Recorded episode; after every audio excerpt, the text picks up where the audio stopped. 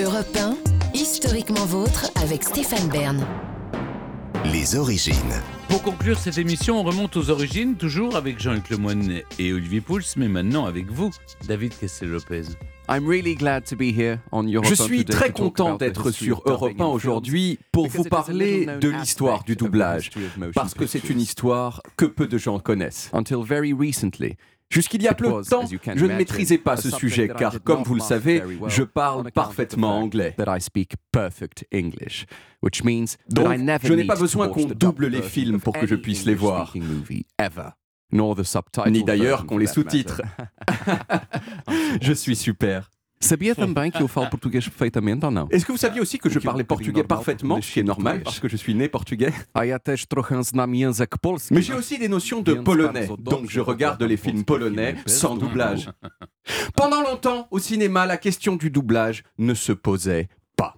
Pourquoi? Eh bien parce que le cinéma était muet. Il y avait juste des cartons écrits une fois de temps en temps qui suffisaient de traduire. Et c'est une des raisons qui a fait que pendant un bon moment, il y a certaines personnes qui se sont opposées au film parlant, parce qu'ils trouvaient que la beauté du cinéma, c'était précisément que c'était un langage universel, compris par tout le monde, quel que soit le pays d'origine des gens. Mais ils ont perdu et dès la fin des années 20, le problème de la traduction des films s'est posé très fort. Dans un premier temps, les producteurs euh, de films, ont décidé d'appliquer une méthode qui paraît un petit peu dingue aujourd'hui, mais qui consiste tout simplement à tourner les films plusieurs fois de suite en plusieurs langues. Par exemple, une fois en anglais, une fois en français, une fois en allemand. On gardait la même équipe technique, le même réalisateur, mais on changeait les acteurs pour euh, avoir des acteurs qui parlent la langue qu'on voulait. Mais ça, ça posait un problème euh, difficilement euh, soluble.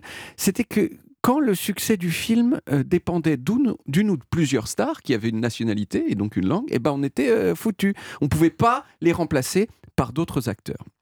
Alors il y avait quelques très rares exceptions d'acteurs euh, euh, bilingues, genre Marlène euh, Dietrich, qui a tourné L'Ange Bleu en anglais et en allemand. Il y a eu aussi Laurel et Hardy, euh, qui eux étaient américains, ils parlaient que anglais, mais ils ont joué euh, certains de leurs films en allemand en prononçant les mots phonétiquement euh, en allemand. Donc on- on- ils l'ont tourné aussi deux fois, mais donc ils parlaient pas allemand, c'était comme ça. Mais assez vite, on s'est dit qu'il faudrait trouver d'autres solutions. Alors on a essayé, on a essayé le sous-titrage, mais à l'époque, il y avait quand même plein de gens qui savaient pas lire, et plus encore qui ne savaient pas lire suffisamment vite pour pouvoir lire les sous-titres. Et on a donc fait les premiers essais de doublage. La première méthode utilisée, ça a été celle du doublage simultané. L'acteur principal, il prononçait ses répliques dans sa langue d'origine sur le plateau, mais on n'enregistrait pas le son. On enregistrait à la place la voix d'un autre acteur qui parlait en même temps dans la langue cible, hors champ. Vous voyez, on enregistrait sa voix, lui, il, il se calait au, visuel sur, euh, sur l'acteur qui disait ses lignes, et euh, c'était sa voix dans une autre langue qu'on enregistrait. Et puis, Très vite, dans les années 30, on a inventé les techniques de doublage moderne où un acteur enregistre les répliques a posteriori dans un studio en essayant de coller le mieux possible au mouvement des lèvres de l'acteur qu'il double. Alors le doublage, euh, ça n'a pas eu autant de succès dans tous les pays, mais ça a eu particulièrement beaucoup de succès dans les pays qui voulaient pouvoir censurer les films. Sous Mussolini, par exemple, les Italiens, ils doublaient les films américains en enlevant toutes les références pas sympas au régime fasciste. Dans l'Allemagne d'après-guerre, où les gens étaient super à cran sur le passé nazi du pays, les méchants nazis dans les films, chaque fois que c'était possible, ils étaient remplacés par des méchants d'un autre genre. Dans la version originale des Enchaînés de Hitchcock, par exemple, les méchants, ce sont des nazis. Mais dans la traduction allemande d'époque, ce sont juste des trafiquants de drogue, pas nazis. Et ils ont fait ça juste en traduisant les dialogues différemment. Pour pas qu'on se dise, ah là là, euh, les Allemands, euh, c'est des nazis. Alors que bon, historiquement, c'est quand même hein, de là euh, qu'ils viennent. En France, en France, on a longtemps kiffé le doublage pour des raisons différentes. On voulait pouvoir promouvoir la francophonie contre l'hégémonie de ces bâtards de Yankees.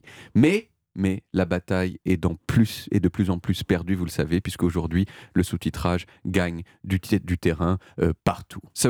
Une bonne chose ou une mauvaise chose? Je ne sais pas, car comme je l'ai dit, de toute façon, moi, je comprends tout. Thank you very much for listening. Merci Stéphane beaucoup Bern, d'avoir écouté Stéphane Bern, and Jean-Luc Lemoine et Olivier Pouls.